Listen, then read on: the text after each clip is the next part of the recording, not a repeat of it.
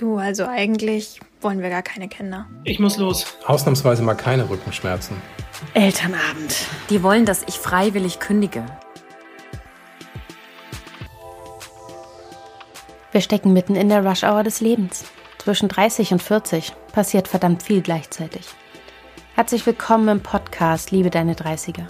Mein Name ist Isabel Prophet und wir sprechen hier über alles, was in diesem Jahrzehnt passiert.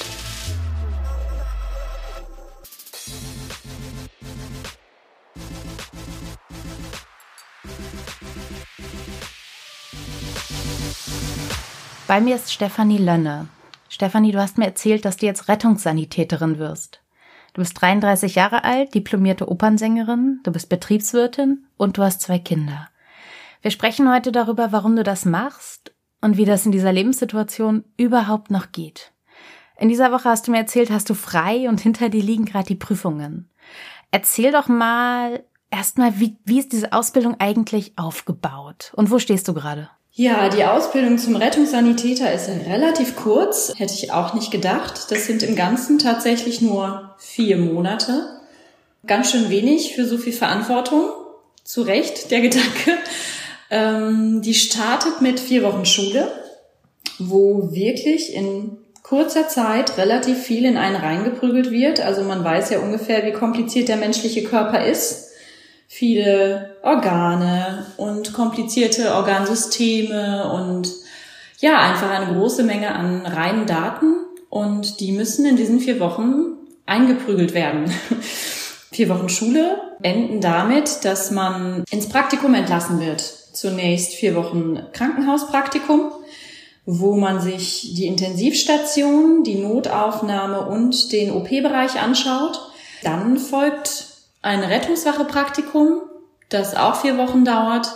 Und da gibt es tatsächlich eine, eine feste Prüfungsordnung, das ist Ländersache. Also es gibt die RET-APO, heißt die von NRW, und die besagt eben, dass die Ausbildung, puh, ich glaube, 560 Stunden sind es. Und dann gibt es genau die auf, aufgezählt, die Stunden, die die Schule also dauern muss, wie viele Stunden man im Praktikum sein muss.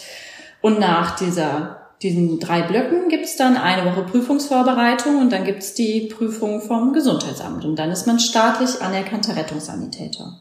Das klingt wahnsinnig heftig. Ja, es ist viel. Vor allen Dingen ist es ähm, die Zulassung, Zulassungsvoraussetzung für diese Ausbildung ist ein Hauptschulabschluss. Ich möchte niemandem zu nahe treten, aber ich glaube, für so einen Hauptschüler ist das ziemlich viel Stoff in relativ wenig Zeit. Einfach nicht weil ich glaube, er ist intellektuell nicht dafür geeignet, sondern er ist dieses Lernpensum nicht gewohnt.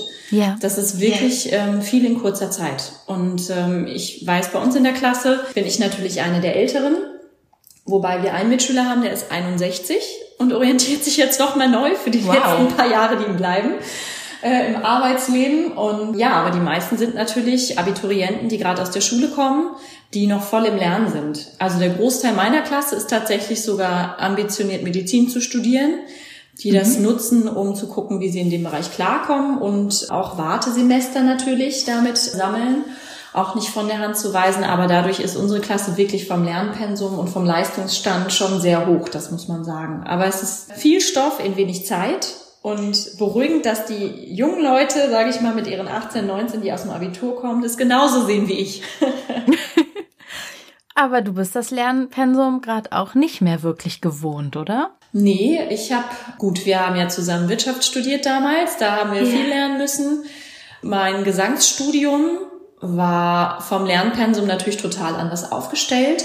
Das war natürlich viel, viel praktischer orientiert, zudem ich noch die letzte, im, also eine der letzten im Diplom, äh, in der Diplomstudienordnung war, so dass ich viel, viel Zeit hatte, nur zu singen und nicht mehr Theorie machen zu müssen in den letzten Semestern.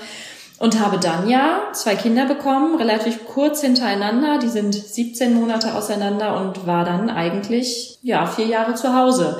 Und habe nicht mehr viel gelernt in der Zeit, logischerweise. Also gelernt, was man eben so lernt als Mutter. Ja, Windeln ich gerade sagen, Moment. Gut, äh, das ist was anderes, ne? Das sind ja. Skills, die man jetzt nicht mit für die Schule lernen vergleichen kann. Ja. So dieses wirklich sich konzentrieren und von acht bis drei in der Schule sitzen und nicht irgendwann um elf in seinem, in seinem Vormittagstief einzuschlafen. Das war auch eine Herausforderung. Ja, das war eine mhm. Umstellung. Genau. Was hast du über, übers Lernen gelernt? Ich habe es nicht verlernt. Wichtige Erkenntnis, gute Erkenntnis. Man muss natürlich viel zielorientierter lernen. Also ich komme halt, also der Tag sah so aus, der startet um acht, Schule startet um acht und endet um drei.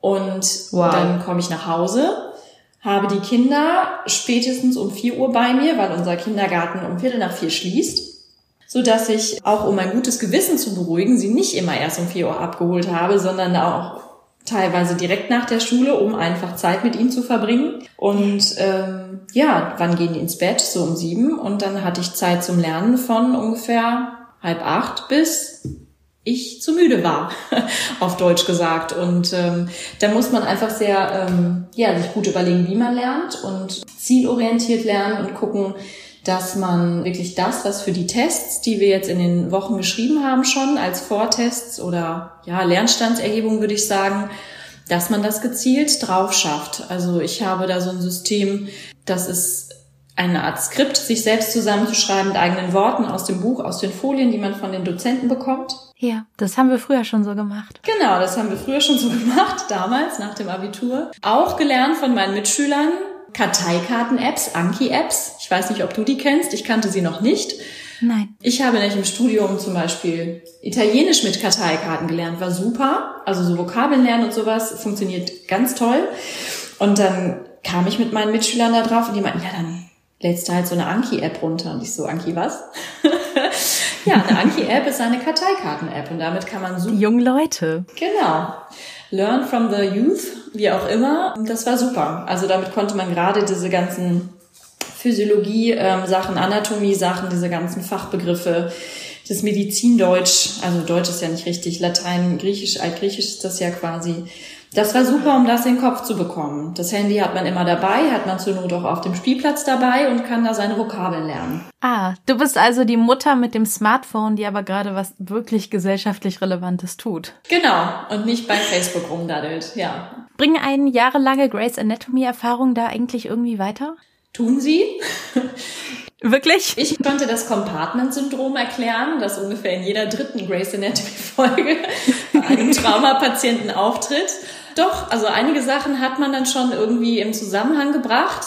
Andersrum, aber auch toll, wenn man dann, wenn man diese ganzen Begrifflichkeiten kennt und weiß, wie jeder Knochen heißt oder wie die, Einz wie die, die Herzwand aufgebaut ist, der Herzbeutel und man auf einmal versteht, was das Problem ist beim Patienten. Das war auch eine schöne Erkenntnis. Also man kann dem dann folgen und weiß, wovon die sprechen und von welchen Organen und was jetzt wo liegt. Und das war auch schön. Also auch eine coole Erkenntnis auf jeden Fall.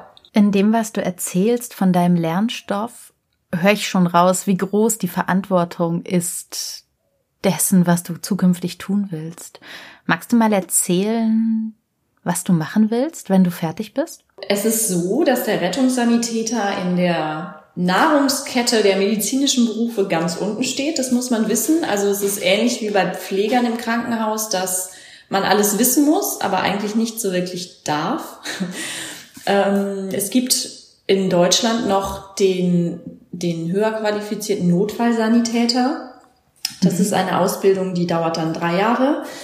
Das ist der höchst qualifizierte nicht-medizinische ähm, oder halt nicht studierte medizinische Beruf in Deutschland, Aha. wo man dann fast alles darf, was der Notarzt im Grunde auch darf. Was heißt das? Das heißt, mit dem Rettungssanitäter weißt du, wie alles geht, du weißt, wie du einen Venenzugang legst, du weißt, wie du intubierst, aber Gesetz, gesetzlich darfst du es eigentlich nicht. Wenn natürlich das die einzige Chance ist, den Patienten zu retten, gibt es natürlich rechtliche Grauzonen und dann machst du es im Zweifelsfall. Aber mhm. du, du musst erstmal eigentlich dich zum Notfallsanitäter hocharbeiten, dass du wirklich richtig ran darfst, auf Deutsch gesagt. Also Medikamente verabreichen und sowas ist eigentlich dem Notarzt oder dem Notfallsanitäter vorbehalten.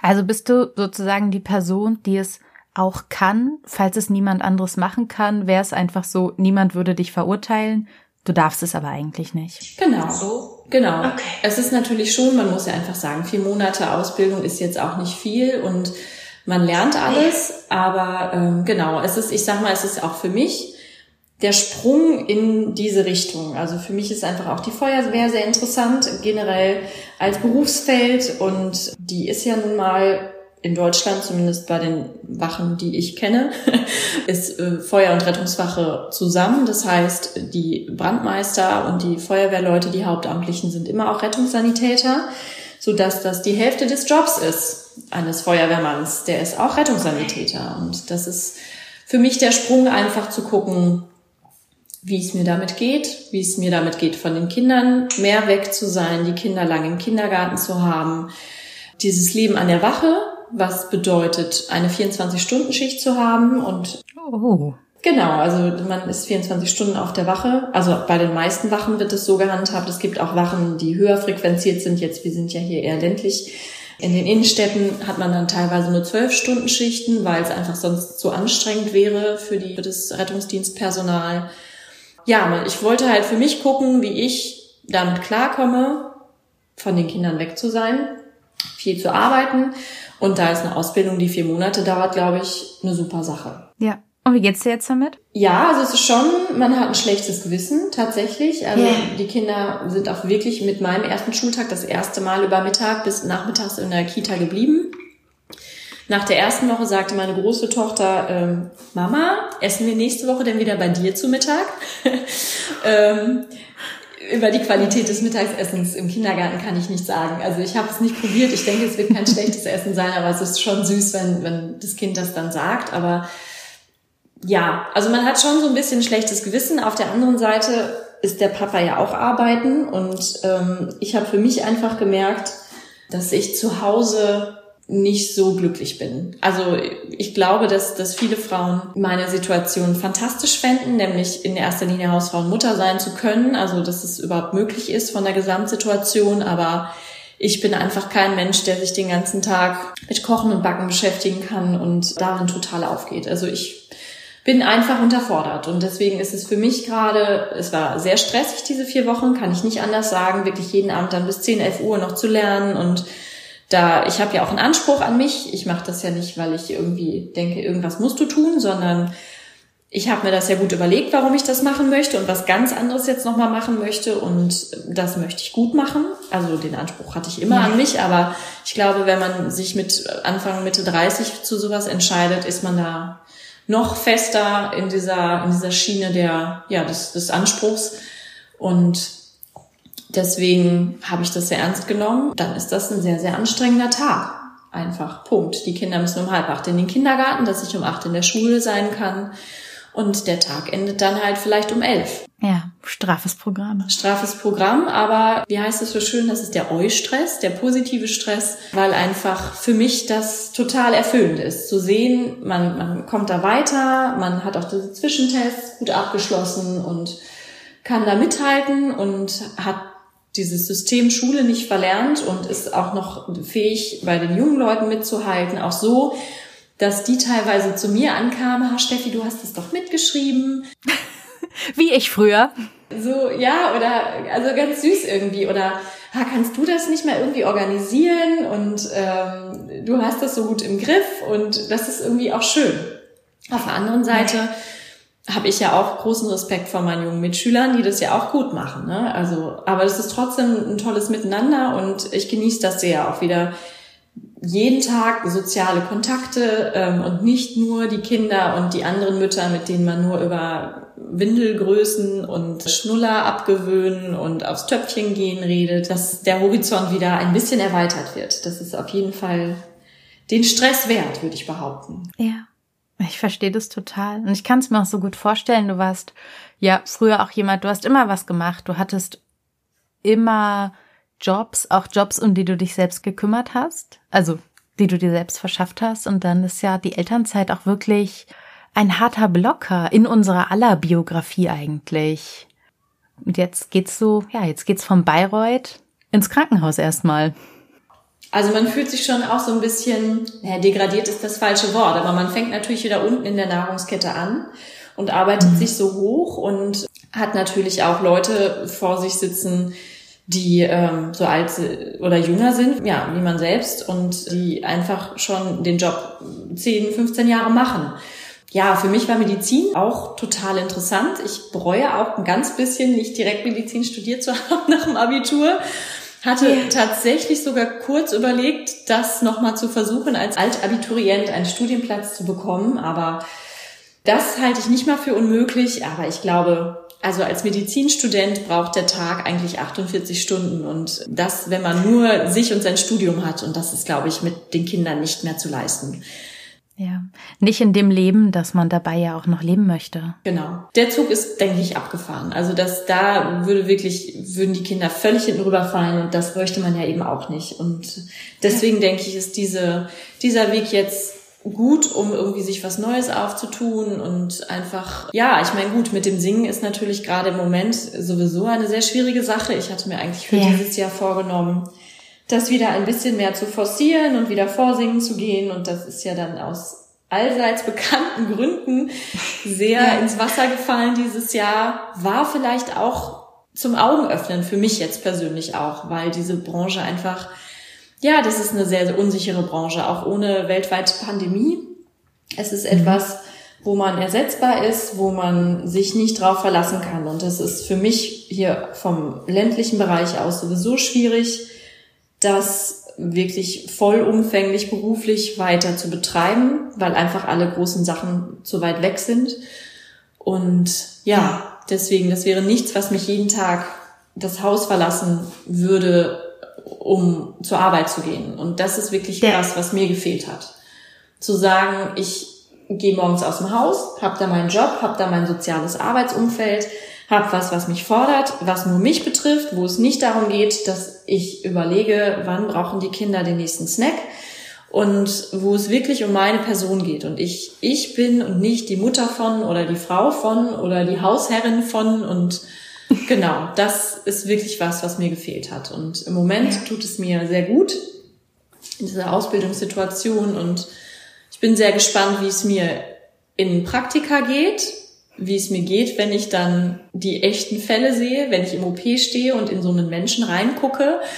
Ja, wie ich das so verarbeiten kann und auch auf der Wache, wenn man da die Dinge erlebt, die man erleben wird, die ja nicht nur positiv sind, gerade als Mutter, glaube ich, sind immer Fälle mit Kindern besonders schwierig. Ich, also es sind für alle Rettungsdienstmitarbeiter, das sagen auch alle, alle ähm, Ausbilder, dass Kinder immer schwierig ist da denke ich, wird, wird Schwieriges auf mich zukommen, aber nichts, was einen nicht wachsen lässt. Und selbst wenn ich dann im Praktikum feststelle, es ist mir doch eine Nummer zu krass, habe ich nichts umsonst gelernt. Und das ist das, was das mich bei, diesem, bei dieser Ausbildung auch so gereizt hat, weil das alles Dinge sind, die unglaublich sinnvoll sind zu wissen.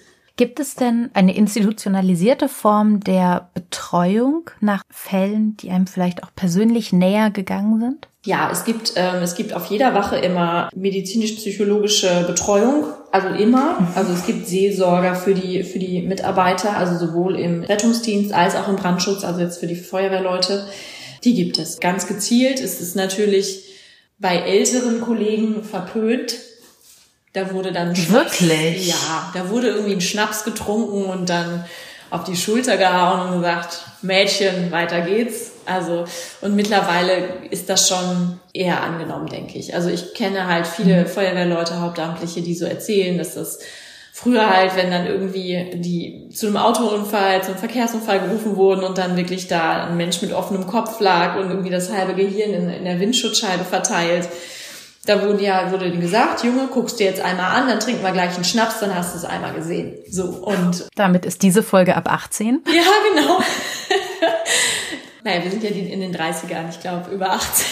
Stimmt. genau. Aber ja, also äh, das war früher der Weg und Gott sei Dank, glaube ich, auch für die Leute, mit denen das so passiert ist oder gemacht worden ist. Gott sei Dank ist es mittlerweile anders. Und ja. da gibt es Betreuung, da gibt es Möglichkeiten, darüber zu sprechen. Und ich glaube auch, dass mittlerweile auf der Wache unter den Kollegen auch eine andere, andere Stimmung herrscht und dass einfach hinter gesagt, also einfach über die Einsätze gesprochen wird, auch unter Kollegen, um das ein bisschen zu verarbeiten. Und es ist sicher wie in allen Berufen, man stumpft irgendwann auch ein bisschen ab, was nicht heißt, dass man seine Empathie verliert, sondern einfach, dass man lernt, damit umzugehen. Genau, ich denke, das ist in jedem Beruf so und ähm, der eine Ausbilder sagte auch, du weißt, dass du Rettungssanitäter bist, wenn du direkt nach dem Einsatz den halb aufgegessenen Lammertun weiter in dich reinstopfst oder sowas. okay, ja. ja. Auch Rettungssanitäterinnen müssen essen. Genau. Du hast jetzt mehrfach die Feuerwehr erwähnt. Du hast ja schon auch eine Geschichte mit der Feuerwehr. Du bist da schon länger. Ich weiß, dass ich schon, da war ich noch schwanger, schon Fotos von dir gesehen habe, wo du vor einem Feuerwehrauto standest. Erzähl mal, du hast da einen gewissen Hintergrund. Genau, also wir sind vor sechs Jahren hier aufs Dorf gezogen und ich sage immer, wenn man auf dem Dorf wohnt, hat man vor allen Dingen als Mann eine Wahl, die grüne oder die blaue Jacke. Und da wir äh, Schützenverein, ja, wie soll ich das jetzt nett ausdrücken? Also das ist nicht so unsere Welt. Mein Mann hatte schon zu Jugendzeiten bei sich zu Hause Feuerwehr, Freiwillige Feuerwehr gemacht. Also war da, ist er schon ganz lange Mitglied, war da ganz aktiv bei sich zu Hause. Genau, deswegen war der Weg dann irgendwann, hatten sie ihn bekniet, dann hier doch auch in die Freiwillige Feuerwehr einzutreten. Und ich hatte dann nur gesagt, der Mann hat schon genug an der Hacken ihr müsst ja nicht in den nächsten Verein ziehen und dann sagten sie alle, dann komm halt mit. Ich so, ja wie? Ja, komm halt mit. Ach so, ja gut. Und dann bin ich halt, irgendwie sind wir zu einem Dienstabend hin. Das war auch noch gerade, hatten sie ganz geschickt gemacht. Ein super spannender Dienstabend, weil die da ein Schrottauto hatten, dass die, ähm, wo die dann wirklich technische Hilfe geübt haben, sprich das Auto, ähm, also die, den Dummy daraus zu bergen und ähm, bisschen aufschneiden mit äh, den äh, pneumatischen ähm, Geräten, hydraulischen Geräten da, mit der Schere und so. Und das ist natürlich schon, macht schon Spaß, mit den großen äh, Feuerwehrgeräten da zu arbeiten. Und es war natürlich spektakulär, der Abend. Und für meinen Mann war das nichts Neues, der kannte das alles schon, aber ich fand es schon irgendwie interessant. So, was ich dann irgendwie erfahren habe, war, dass diese Löschgruppe bei uns im Dorf nur aus Männern besteht und noch keine einzige Frau jemals sich dahin verirrt hatte, bin ich dann so, okay, dachte, dann Hier bin ich. Dir, genau, dann guckst du dir mal ein bisschen an und man kann sich dann ungefähr vorstellen, wie die 40 äh, alteingesessenen Dörfler sich dann irgendwie freuten, dass ich da auftauchte. Dazu muss man sagen, wir kennen uns ja wie gesagt aus dem Wirtschaftsstudium, als wir beide noch sehr jung waren. Wir haben uns kennengelernt, als wir 20 waren. Du bist eher der zierliche Typ, du bist eher der elegante Typ. Und ist eine Weile her, dass wir uns gesehen haben. Wir waren wahnsinnig weit auseinander, aber ich meine, beim letzten Mal hattest du auch wirklich ein furchtbar elegantes Kleid an. Nein, wir haben uns noch mal in Berlin getroffen, aber auch da, da kamst du von einer Party und warst auch wirklich schön angezogen. Nur mal so, wir reden hier eher mit dem zierlichen, eleganten Typ.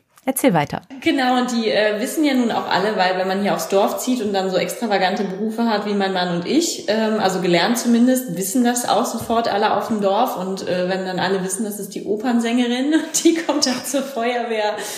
Gut, ähm, ich glaube, ich wurde am Anfang so ein bisschen belächelt, aber mittlerweile wissen die schon irgendwie, ähm, dass ich technisches Verständnis habe, dass ich da irgendwie, klar, ich kann jetzt nicht die Geräte so leicht äh, wuppen wie die gestandenen Männer mit ihren 100 Kilo oder was, die einfach eine ganz andere Kraft haben. Aber mittlerweile, es ist jetzt, ich bin jetzt zwei Jahre dabei, wissen die, glaube ich, auch, also das zu schätzen, was ich einbringen kann. Und Feuerwehr lebt eben von der Vielfalt, auch der, der Menschen, die halt, genau, die aus unterschiedlichen Berufsfeldern kommen ja, ich glaube, ich habe meinen Respekt da schon irgendwie erarbeitet. Aber das ist schon, äh, es ist ganz lustig bei uns. Also sind halt, ja, 41 Männer und eine Frau. und okay, weiterhin. Vielleicht kannst du noch weitere Frauen inspirieren, dazu zu kommen. Ja, also ich sag mal, so eine freiwillige Feuerwehr auf dem Dorf, ne, da passiert ja jetzt auch nicht so viel. Wir sind Na, ein Glück. Ähm, ja, genau. Also wir sind nicht in der Kernstadt. Ähm, die haben schon deutlich mehr zu tun. Ähm, genau, also das ist alles hier im Rahmen, das ist ganz entspannt. Was natürlich, also ja, wo halt die Feuerwehr sehr aktiv ist, sind zum Beispiel beim Absichern des Martinsumzuges und sowas. Da, also das ist mehr so diese, dieses Dorfgemeinschaft und man bringt sich als Verein wirklich ein. Diese Einsätze, das ist gar nicht so viel, was hier zu tun ist. Aber man durchläuft da halt, wenn man da anfängt, so eine Ausbildung, so eine Grundausbildung, die dann wirklich also die technische Rettung betrifft, als auch die, die Brandlehre. Löschen und Löschen auf Dächern und äh, Leiter hoch und wir mussten uns auch aus dem Feuerwehrturm abseilen mit Selbstsicherung und so, was man alles so macht in der Feuerwehr, was passieren kann. Und ja, alles ähm, sehr spannend mit schwerem Gerät und mit Schläuchen rollen und Löschwasserversorgung aufbauen und all diese Dinge. Und das ist schon sehr vielfältig, diese ganze Materie, dieser ganze Berufs, also das ganze Berufsfeld. Und im, wie gesagt, im Hauptamt, in, bei den hauptberuflichen Feuerwehrmännern kommt immer noch der Rettungsdienst dazu. Und deswegen ist dieser Beruf für mich auch hauptberuflich unglaublich spannend. Ich kann mir einfach sehr gut vorstellen, dass wenn ich jetzt mit dieser insgesamt, ja, mit dieser Gesamtsituation gut klarkomme, dass das auch ein Weg für mich ist an die Feuerwache. Genau. Aber es klingt auch sehr aufgeräumt. Du gehst da ja vernünftig ran, nicht in so einem hier bin ich, ich laufe schon mal los, sondern hier bin ich, wir finden jetzt zusammen raus, wie ich hier helfen kann. Genau, ja. Also es ist auf jeden Fall ähm, das, wie, wie andere Leute das auch wahrnehmen. Also ich musste zum Beispiel für mein Praktikum an der Rettungswache, hatte ich auch ein Vorstellungsgespräch und hatte meinen Lebenslauf vorher hingeschickt. Und der liest sich jetzt nicht so wie dieser Lebenslauf steuert darauf hin, dass man zur Feuerwehr geht.